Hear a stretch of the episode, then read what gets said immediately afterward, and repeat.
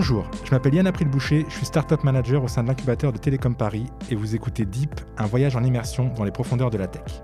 Nous allons découvrir ensemble l'envers des technologies que l'on utilisera tous demain en rencontrant les entrepreneurs qui se cachent derrière les machines. C'est assez évident que depuis plusieurs années, on voit de plus en plus d'étudiants lancer des projets de start-up. Bien souvent, c'est plutôt dans les écoles de commerce que ça se passe, mais ça reste bien plus rare quand on parle de lancer un projet très tech pendant ses études. Et dans les grandes écoles d'ingénieurs aujourd'hui, on est encore loin de produire des armées de start-upers. Mais est-ce finalement possible de se lancer dans un projet d'entrepreneuriat tech durant ses études d'ingé ou à l'université? Et est-ce que les étudiants slash futurs entrepreneurs sont suffisamment formés ne serait-ce qu'à innover?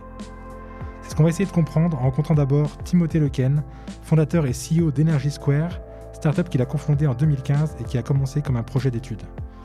On échangera ensuite avec Rémi Magnac, professeur à l'école polytechnique, au sujet de la formation des futurs ingénieurs sur ces sujets d'innovation et d'entrepreneuriat. Commence donc avec toi, Timothée. Bah, merci d'être avec nous. Merci, Yann.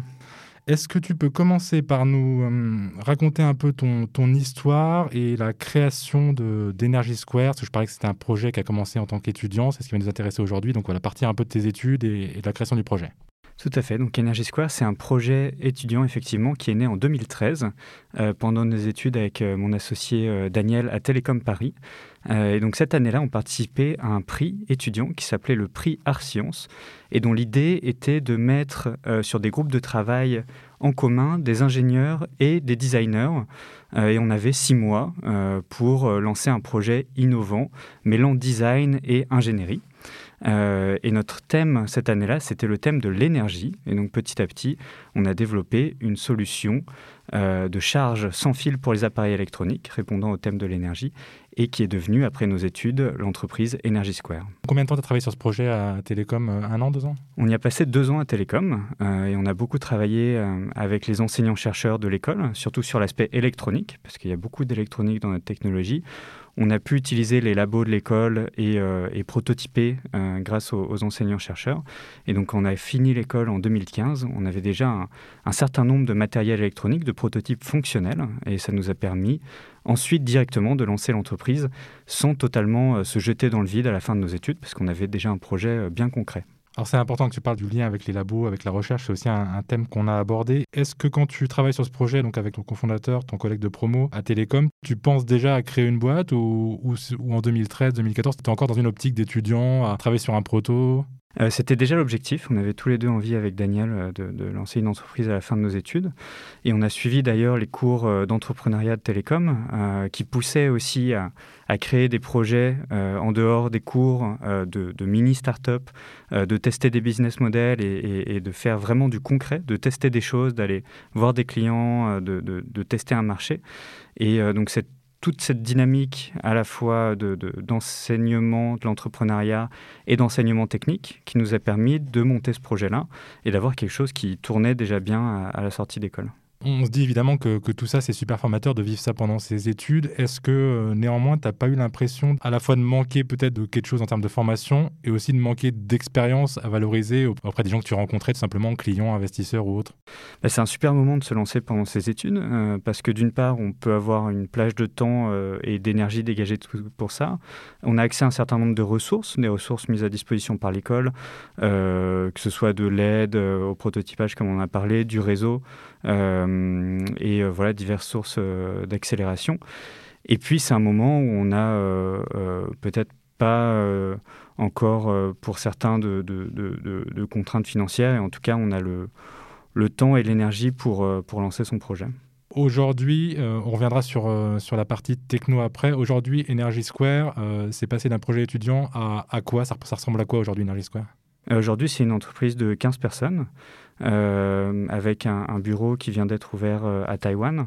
Euh, et c'est une entreprise qui a, réalisé deux levées de fonds, une en 2018 et une en, début d'année 2020, et qui est sur un modèle principalement de vente de licences sur la même base technologique qui a été développée euh, euh, à Télécom Paris euh, avant 2015, et donc de vente de licences de cette technologie à des fabricants d'appareils électroniques. Et est-ce que hum, toi ou ton cofondateur, vous avez jamais eu de soucis en, tant que jeune entrepreneur par rapport à, des entrepreneurs plus confirmés Vous n'êtes jamais senti un peu en retrait, notamment face à des investisseurs?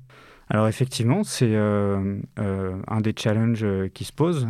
comment convaincre un investisseur en tant que primo-entrepreneur et surtout quand on sort d'études, parce que nous, on n'avait aucun réflexe professionnel avec Daniel quand on s'est lancé. C'était vraiment notre toute première expérience professionnelle. et donc, ça, peut être une barrière, en tout cas pour convaincre des investisseurs. Et c'est sûr que euh, quelqu'un qui a déjà fondé euh, une, deux euh, ou plus d'entreprises ou qui a déjà une longue expérience dans un certain marché partira avec un petit peu d'avance. mais rien n'est impossible et il y a énormément de, jeunes qui se lancent après leurs études et qui réussissent à convaincre des investisseurs également. Vous avez utilisé quoi du coup comme mécanisme pour vous, renforcer à ce niveau-là? Des mentors, il y a eu de l'incubation, du mentorat, de l'accompagnement, vous avez utilisé quoi comme, outil? On a profité assez rapidement de l'incubation au sein de l'incubateur euh, de l'école à Paris Tech Entrepreneur, euh, ce qui nous a donné des, bonnes pratiques, et beaucoup de formations euh, sur tout ce qui touche à la création d'entreprises, que ce soit du commercial, de l'administratif, du recrutement, etc. Euh, et puis, on a profité du, vaste réseau euh, de l'incubateur et on est passé par d'autres accélérateurs, notamment Numa. Euh, donc, on y a passé quatre mois. Donc, ça a été une accélération assez, assez formidable aussi pour nous à, ce moment-là. Et on a aussi profité assez largement du réseau et des moyens mis, à disposition par Numa et aussi donc par l'incubateur Paritech Entrepreneur. Vous avez eu des mentors durant cette période sur votre projet? Oui, on a eu des mentors et on en a eu particulièrement euh, lors de notre première levée de fonds avec des business angels. On a fait entrer un, certain nombre de business angels au sein du capital d'Energy Square et euh, certains d'entre eux avaient une, longue expérience dans le domaine de l'électronique euh, et nous ont donné beaucoup de conseils, nous ont ouvert leur, réseau, que ce soit un réseau de clients ou, ou d'investisseurs.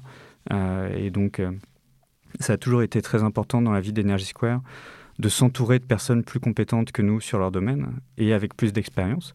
Et je pense que ça nous a évité de faire des, erreurs majeures. Aujourd'hui, toi, tu te sens comment en tant que CEO par rapport à, ce que tu étais au tout début, peut-être en 2015-2016 Comment tu as évolué? Je pense notamment à la partie euh, posture de chef d'entreprise, de recrutement, de management. Euh, tu penses qu'il y a une vraie évolution là-dessus? Je pense que ça va être assez complexe à gérer quand on est jeune. On apprend euh, énormément et très vite. Euh, dès qu'on est dans le grand bain, il faut mettre la, main à la pâte. Et, donc, on, apprend très rapidement. on n'a pas eu trop de problèmes de, management. C'est venu assez naturellement.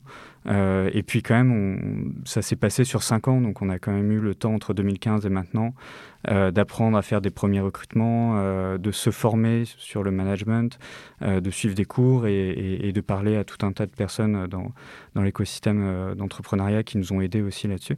donc ça s'est pas fait d'un coup non plus. et aujourd'hui, on est très à l'aise avec cette équipe d'une quinzaine de personnes.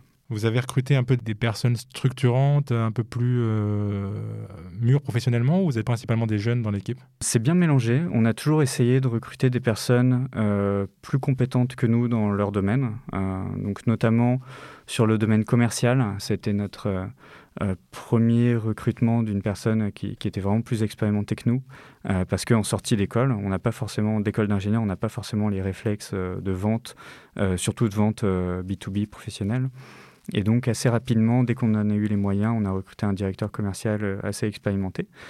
Euh, et ensuite, un peu plus tard, euh, on a recruté des profils experts technologiques, notamment en électronique embarquée, qui nous ont permis aussi d'avoir des réflexes professionnels et industriels sur tout ce qu'on développait. Super intéressant. Bah, merci Timothée. Sur la partie techno, on te laissera un peu de temps pour en discuter dans la troisième partie. Et on a bien compris qu'il y avait un aspect de formation qui était, euh, assez crucial et de, monter en compétence sur ces questions-là de l'innovation, de l'entrepreneuriat. Donc c'est justement le point qu'on va aborder avec, euh, Rémi dans cette deuxième partie. Rémi, donc vous êtes donc professeur à l'école polytechnique, comme je disais au début, chercheur au centre de recherche en gestion I3. Finalement, est-ce que les jeunes ingénieurs, on en parlait, sont suffisamment formés aujourd'hui à l'innovation et à l'entrepreneuriat? Alors, donc, je pense que c'est une question euh, évidemment euh, fondamentale sur laquelle on travaille euh, depuis quand même pas mal de temps dans IP Paris et donc à Polytechnique, mais aussi à Télécom et dans toutes les écoles d'IP Paris et plus largement dans les. C'est une, préoccupation qui nous occupe depuis 10, on va dire 10 ou 20 ans, on va dire. je pense que l'élément sur lequel il faut insister dès le départ, c'est que en fait, c'est pas quand on parle de former l'innovation, c'est pas juste pour élever des, des cheptels de start-up. Euh, je crois très très peu et j'allais dire, je suis un peu énervé par les discours sur la Startup Nation. Il s'agit de former de manière un peu plus large euh, des jeunes à avoir des comportements innovants. Et c'est très très différent euh, que de, justement de, livrer des kits prêts à l'emploi euh, pour développer sa startup. Et je pense qu'il faut, il faut vraiment prendre ce problème au sérieux. et bon, donc ça, ça, ça, repose en fait sur un peu, un peu quatre piliers. Le premier pilier, euh, si on prend la, pyramide, euh, c'est la sensibilisation. Il faut montrer aux jeunes que c'est pas juste euh, des vérités que le prof n'est pas là pour asséner des vérités, mais il faut montrer aussi, hein, comme, comme ça vient d'être montré dans le témoignage précédent, qu'il y a des choses qui ont réussi, que les, innovateurs ça existe, et donc il y a une, part effectivement de, de leur montrer que c'est possible. Bon. Deuxième étage de la fusée, c'est la capacité d'initiative. C'est-à-dire qu'on ne peut absolument pas euh, innover si on n'a pas justement une espèce de, comment dirais-je, de, oui, de, volonté et, de capacité à agir euh, dans un contexte donné qui soit plus ou moins professionnel.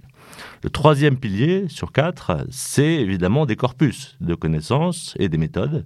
Euh, si on n'a pas ça, effectivement, ça vient d'être souligné sur la, formation à l'entrepreneuriat, mais aussi, par exemple, à la gestion de projet, euh, mais aussi, par exemple, aux stratégies d'innovation, etc. Donc, il y, a tout un corpus théorique et méthodologique qui s'est développé depuis trentaine ou une quarantaine d'années, et il s'agit d'acquérir ces trucs-là.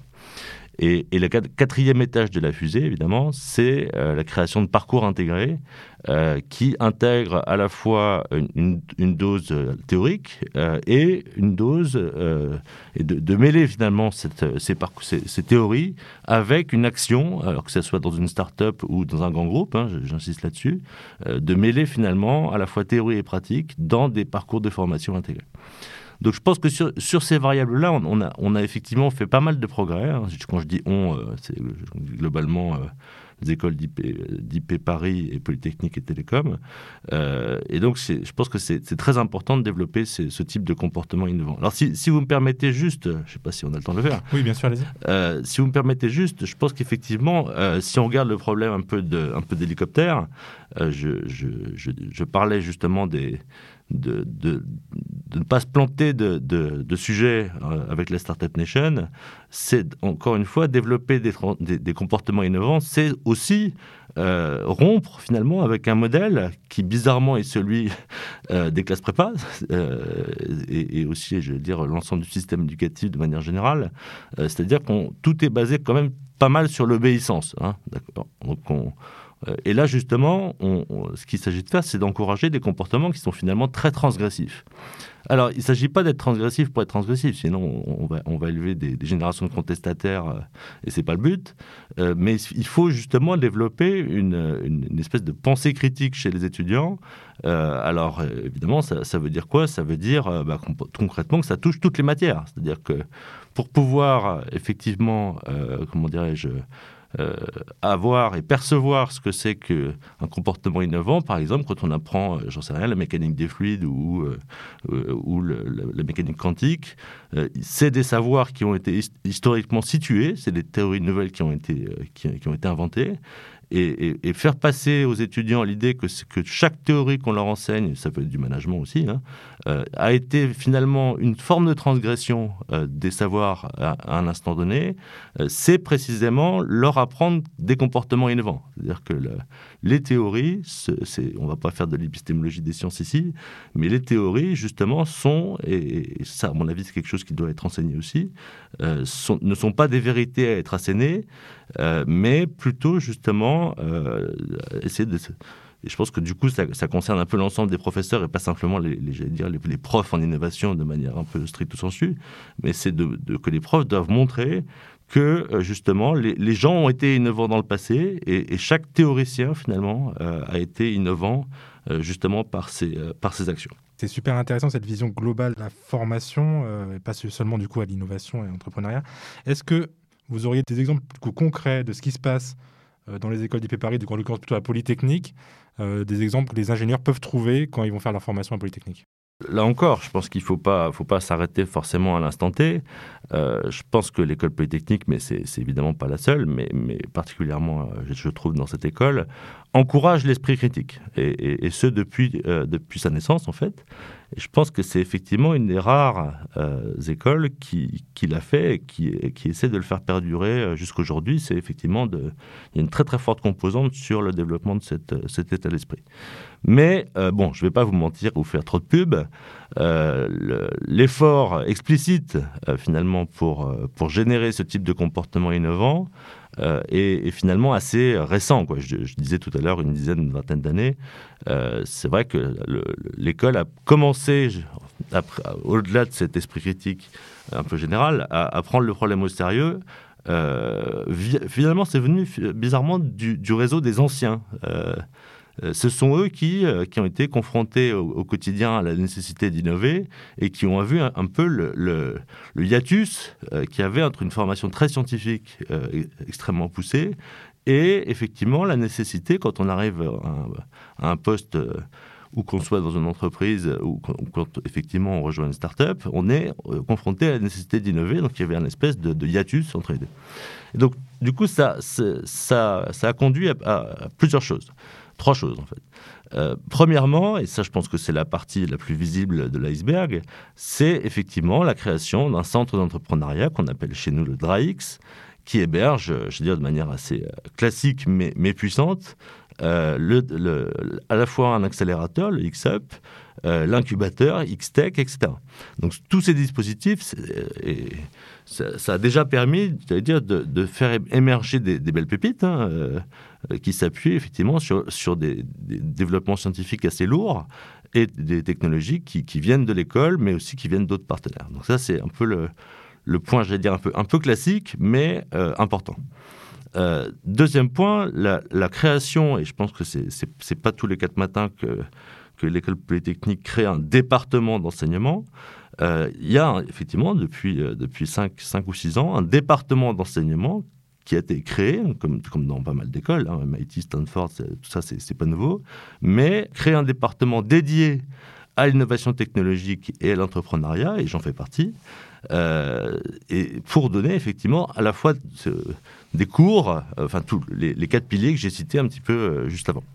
Donc ça, c'est ça, c'est effectivement un, acte très fort de créer de créer ce type de, département. Euh, juste à côté des maths appliquées, euh, de la, physique et de la chimie, ben, il y a un département euh, d'innovation et d'entrepreneuriat. Donc ça, c'est quelque chose de tout à fait important à la fois symboliquement et pratiquement. Et puis, effectivement, alors là, je, renverrai effectivement à, ce que je ce que j'ai vu et, à la fois à Télécom et, à l'X, sur les trois piliers, les quatre piliers que je citais tout à l'heure, il, y, a effectivement des, dispositifs un peu plus spécifiques qui sont alors euh, à Télécom, c'est, ça doit correspondre au projet euh, Pacte, par exemple. C'est des projets scientifiques collectifs qui demandent aux étudiants de partir d'un cahier des charges suffisamment, euh, j'allais dire, à la fois ouvert et fermé, et pour construire en équipe. Et le, le, principe de fonctionner en équipe est très important pour des populations qui ont vraiment été habituées à j'allais dire, être un peu solitaire face à sa copie en prépa. Euh, là, c'est du travail d'équipe. Et puis, euh, sur le, dernier pilier que je citais tout à l'heure, euh, un peu le, dernier étage de la fusée sur les parcours intégrés, là, effectivement, on a créé, et je, je, vais faire un peu de pub euh, sur la, formation dont, que je pilote, s'appelle le Master Projet Innovation Conception. Donc là, c'est effectivement une dernière année euh, d'ailleurs à la fois une dernière année de Polytechnique, d'HEC et de Télécom, ça tombe bien, euh, un master qui effectivement intègre de manière très, euh, très fine les actions en entreprise, encore une fois, ça peut être des startups, mais pas que, hein, c'est surtout des, grands groupes qui cherchent à innover, intègre justement à la, fois la composante formation et la composante action en entreprise, et qui les intègre de manière très, j'allais dire, très, très articulée, on va dire. Donc effectivement, on, pourrait se dire que c'est super, euh, euh, que, tout est rodé, etc. Mais en fait, évidemment, pas du tout. C'est-à-dire que euh, donc il y a des pépites qui émergent des incubateurs. C'est oui, certes, mais en fait, rien n'est prévisible. C'est-à-dire que c'est pas c'est pas isomorphique quoi. donc l'innovation, heureusement, elle peut, elle peut venir de, de toutes parts, et c'est pas parce qu'on a un dispositif d'entrepreneuriat avec un accélérateur que l'innovation peut pas naître d'un autre type de dispositif. Donc c'est un peu le bazar, mais ce bazar, il est quand même un minimum structuré. Quoi. Du coup, avec toutes ces nouvelles euh, méthodes d'apprentissage, ces nouveaux projets, est-ce Est-ce que vous sentez une évolution dans la mentalité des jeunes ingénieurs quand ils ont un choix à faire en début de carrière? On parlait un choix un peu grand compte, start-up, euh, qui a un peu évolué, j'imagine, euh, depuis quelques années. Est-ce que ça, ça, vous sentez qu'il y a des changements? Merci de cette question. Je pense que c'est vraiment une excellente question et je pense que les, on devrait plus se la poser. il y a 20 ans, il y avait une espèce de fuite des cerveaux, euh, à la fois dans, les écoles de commerce et dans les écoles d'ingénieurs, vers le monde de la finance, parce que ça rapportait beaucoup. Il y avait des lumières, des paillettes, etc. Euh, et il y a 5 ans, les cerveaux, cette fois-ci, ils filaient euh, non pas vers la finance, mais vers les GAFA. Euh, qui effectivement qui promettait aux ingénieurs de venir un peu s'amuser sur des, technologies un peu un, peu dingues. Euh, et, donc ça ça attirait vraiment beaucoup et, puis ça payait très très bien. Et, aujourd'hui c'est la mode de la startup nation. Donc là c'est pareil on, a mis un coup, un coup de barre à bâbord et donc on, la, la, mode et le magnétisme, si j'ose dire, se sont, euh, se sont un peu développés dans ce, dans ce sens-là. Mais vous aurez bien compris que le, l'innovation ne s'arrête pas dans, et mon, discours, euh, euh, j'espère, euh, dire un peu, clair là-dessus, c'est que ça ne s'arrête pas aux startups. Donc effectivement, le nombre de startups a augmenté, donc ça, je pense qu'il faut effectivement, il faut, il faut un peu s'en réjouir quand même.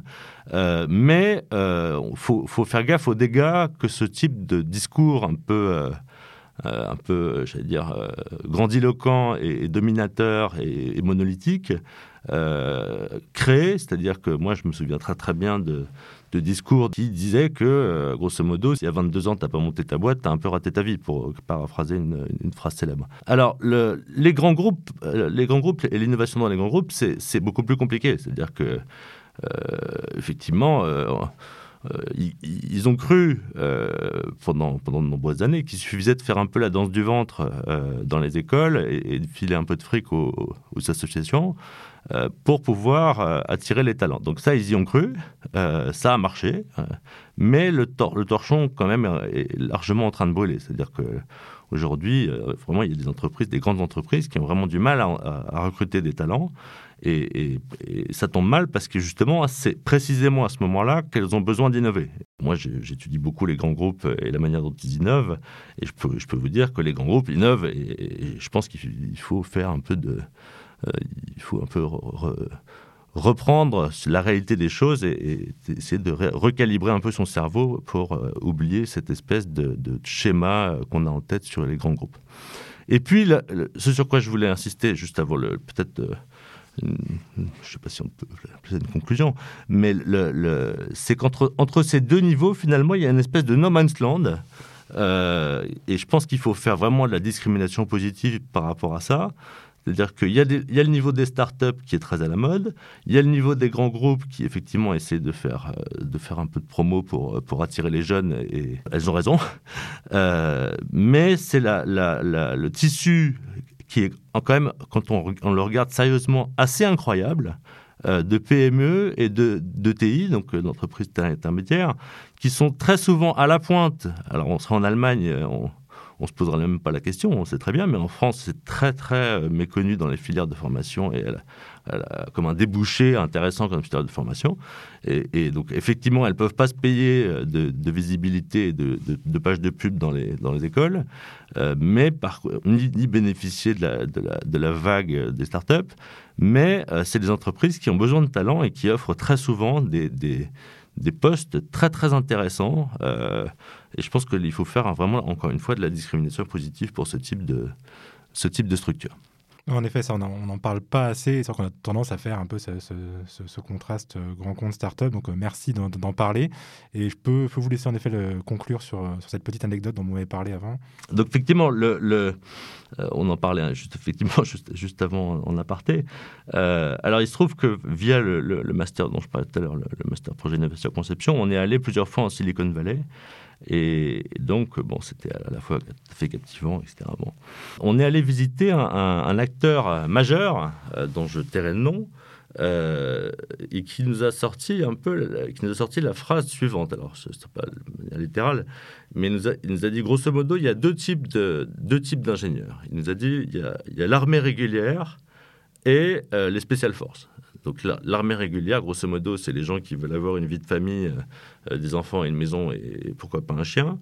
Euh, et les spécial forces, c'est ceux qui, acceptent qui ont déjà des cerveaux qui tournent très très rapidement et qui acceptent de, dédier l'ensemble de leur CPU euh, à, euh, je veux dire, vaincre, dépasser des frontières technologiques. voilà, donc Tesla, Google, les GAFA, etc. Donc, ils sont très, évidemment très très fanats de ce type de profil. Et il a dit, nous, on recrute pas des, gens de l'armée régulière, on recrute que des spécial forces. Alors, cette phrase-là, moi, m'a marqué. Euh, c'est une phrase évidemment qui est éminemment choquante, je trouve. Euh, et je pense qu'il faut se méfier de ce type de... On va pas faire de la sociologie ou de la géopolitique de comptoir, mais euh, la réalité, c'est qu'au-delà de cette phrase, il y a, je pense, un, réel challenge pour nos ingénieurs qui, innovateurs, si j'ose dire, c'est de, continuer à innover, mais dans un sens qui permette non pas de faire un prolongement par continuité euh, de ce qui existe aujourd'hui, euh, c'est-à-dire que concrètement, un, monde qui, court grosso modo à sa perte, hein, si j'ose dire.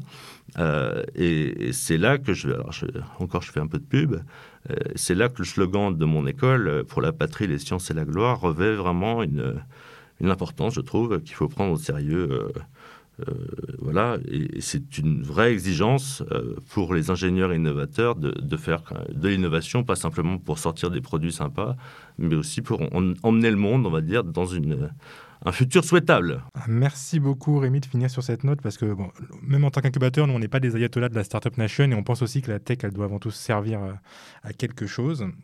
donc merci encore. On va revenir avec Timothée pour parler un peu de techno et de ce qu'ils font chez Energy Square. Alors, Timothée, est-ce que tu peux déjà euh, me pitcher euh, votre produit pour que tout le monde comprenne bien, euh, avant qu'on rentre peut-être un peu dans le détail, donc la version un peu, un peu simple, et puis après on rentrera un peu dans le détail de la techno. Oui, tout à fait.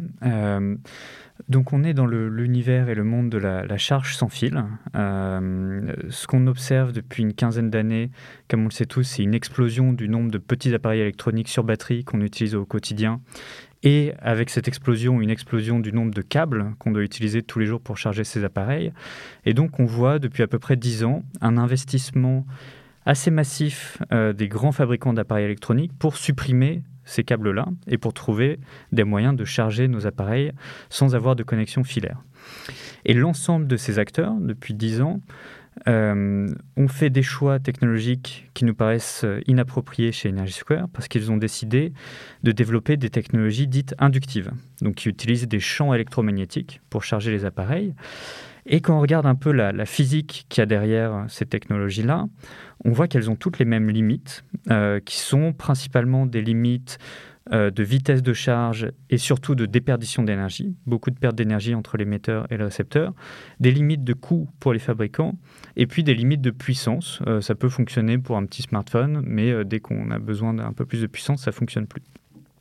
Et donc chez Energy Square, notre pari, ça a été un peu de prendre ce marché à contre-pied en se disant que l'induction, les technologies inductives n'avaient pas d'avenir pour la charge des appareils électroniques pour ces raisons.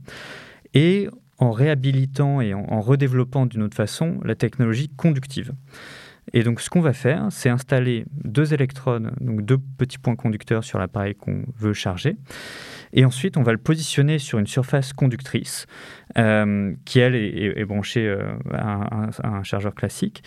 Et cette surface, elle va être euh, bourrée d'un certain nombre de, de, capteurs et de microcontrôleurs, ce qui fait qu'on va détecter très précisément tout ce qui va se poser dessus. On va pouvoir communiquer avec ce qui va se poser dessus. Et à la fin de cette communication, on va savoir exactement quel appareil vient de se poser dessus, de quel ampérage il a besoin, de quel voltage il a besoin, s'il a une batterie spécifique qui, nécessite une montée en, en, intensité et en tension particulière.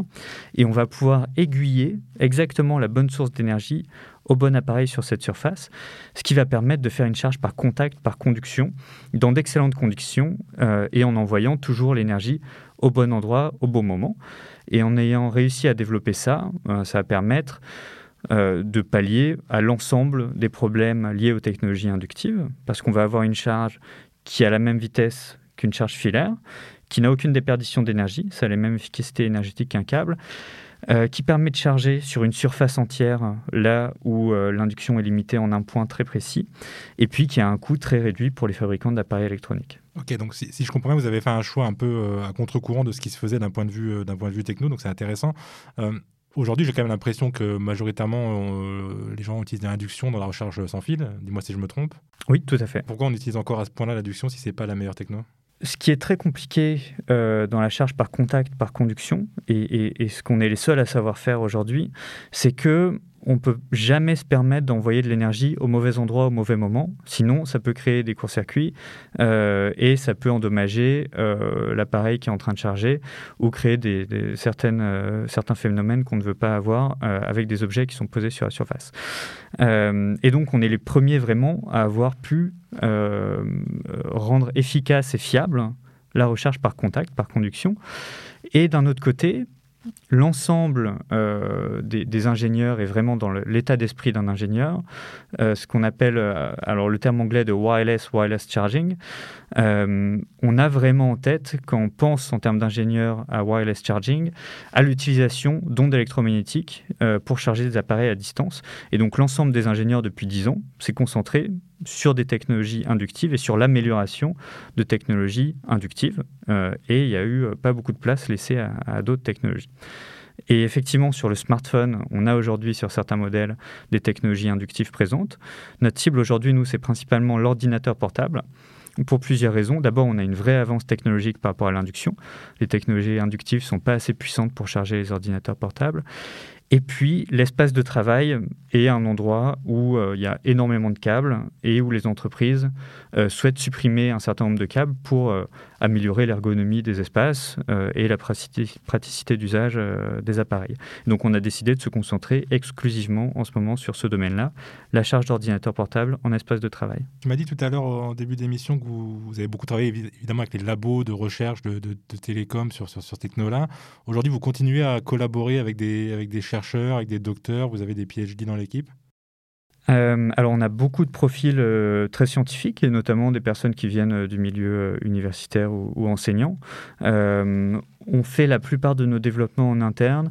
Sur certains aspects, typiquement la recherche en, matériaux conducteurs de nouvelle génération, on travaille, on, cherche à travailler avec des, des, entreprises ou des laboratoires externes. Mais sur notre cœur de métier, qui est vraiment l'électronique, on souhaite garder l'ensemble des compétences en interne. Tu me parlais de, votre cible prioritaire, l'ordinateur portable, la recharge de, de laptop. Aujourd'hui, concrètement, en termes de roadmap, Energy Square, vous en êtes où et vous allez vers où dans les prochaines années? Alors, on a eu une première phase dans laquelle on, voulait fabriquer nous-mêmes et vendre nous-mêmes des appareils électroniques, euh, donc qui a, duré jusqu'en 2018. On avait fait une campagne Kickstarter, euh, donc de, financement participatif, euh, durant laquelle on avait vendu et fabriqué à peu près 1500 produits, puis on les avait livrés. ensuite, en 2018, on a opté pour un modèle uniquement de vente de licences. on a un certain nombre de brevets, donc on a déposé un, un portefeuille de brevets. Et notre métier aujourd'hui, c'est de vendre notre technologie sous forme de licence à des fabricants d'appareils électroniques pour qu'ils l'intègrent à leurs appareils. Notre objectif à court et moyen terme, c'est de, devenir euh, le nouveau standard de charge et de connectivité euh, pour les ordinateurs portables. Donc euh, c'est pour ça notamment qu'on a ouvert un bureau à Taïwan, parce que de manière assez particulière, c'est là où se concentre l'ensemble de l'industrie de l'ordinateur portable. et puis nos ambitions à venir, c'est une fois qu'on on est présent et développé sur ce marché-là, d'aller sur d'autres marchés, sachant qu'on a un nombre d'applications absolument phénoménal vu le nombre d'appareils électroniques sur batterie présents sur, sur, différents marchés. Donc on a bien sûr les appareils grand public, smart smartphones, euh, tablettes, cigarettes électroniques, euh, casques sans fil, etc. Et les appareils professionnels, euh, ça peut aller de la perceuse dans un garage à la tablette qui va servir à, faire du, des répertoires dans un entrepôt, par exemple. Ok, et hum, vos principaux clients aujourd'hui, c'est qui? Alors, on a eu la chance de, signer un, partenariat technologique avec euh, Lenovo euh, l'an dernier. Donc, on a présenté des, premiers produits au, CES euh, de début d'année 2020 avec eux, embarquant la technologie. Puis, on a un, certain nombre de, projets en ce moment avec cette entreprise. on est en, test avec aujourd'hui l'ensemble de l'industrie de l'ordinateur portable, que ce soit les OEM. Alors les OEM, c'est les, marques euh, qu'on connaît bien, euh, qu'on va acheter euh, pour soi ou dans le, cadre professionnel. Et les ODM, les ODM, ce sont les industriels qu'il y a derrière, qui vont assembler les ordinateurs portables ou, n'importe quel appareil et qui, qui, vont posséder les usines. et ce sont des entreprises qu'on ne connaît pas du tout du grand public et qui, elles, sont principalement basées à Taïwan. Ok, je te remercie. Alors j'ai une dernière question pour toi, euh, la, question bonus en général. À ton avis, c'est quoi pour toi la techno du futur ou la techno qui est en train d'émerger, qui va vraiment révolutionner notre quotidien? Alors ça, ça peut être celle que tu veux, peut-être la tienne. Euh, et à l'inverse, est-ce qu'il y a une techno ou une évolution technologique qui, euh, qui te fait un peu peur ou qui te semble un peu inutile? Alors moi, une, techno que j'adorerais voir sur le marché, mais on l'aura peut-être pas avant euh, au moins 50 ans, c'est euh, celle de la, de la fusion nucléaire. voilà, il y a des projets importants en France et, qui, qui, qui, qui, allient des grands acteurs internationaux. et je pense que c'est le projet qui peut euh, tout changer si on y arrive euh, voilà, en termes de, dérèglement climatique, d'émissions euh, de gaz à effet de serre, etc. Et, je pense qu'on a raison d'investir assez massivement sur le développement de ce type de technologie. Et des technologies qui me font peur, bah, bien sûr, je suis, je pense comme un peu tout le monde, assez effrayé ou, au moins euh, j'essaye de faire attention à tout ce qui est utilisation euh, des données euh, personnelles. Je pense qu'on commence à prendre un bon virage en Europe avec les RGPD, qui a été un marqueur quand même assez fort dans, ce cadre-là. mais voilà, toutes les technologies de, de, surveillance de masse et de, données personnelles qui, peuvent se retrouver entre de mauvaises mains, c'est quelque chose dont on doit faire attention en tant qu'ingénieur. Ok, super. Bah, merci beaucoup Timothée. Merci encore Rémi d'avoir été avec nous. Bon, pour conclure cet épisode, on n'est pas vraiment sûr qu'entreprendre pendant ses études, c'est forcément idéal. Ni même que des étudiants ingénieurs sont suffisamment formés pour ça. Mais ce qui est certain, c'est que si vous en avez envie, il n'est jamais trop tôt ou même trop tard pour se lancer dans l'aventure de l'entrepreneuriat. Il y a des tas de bonnes idées que l'on met encore certainement de côté parce qu'on se pense trop jeune, pas assez expérimenté, ou même qu'on a peur de se lancer tout simplement. Et pour ça, la solution, c'est pas de mettre son projet de côté en disant que c'est pas le moment. La solution, c'est de s'entourer et de se lancer. Entourez-vous, faites-vous accompagner, faites-vous conseiller, mais lancez-vous. Et si c'est pas forcément le bon moment, sachez aussi qu'on peut innover et entreprendre aussi pendant et après une longue carrière. Ce sera l'objet d'un prochain épisode de Deep. À bientôt.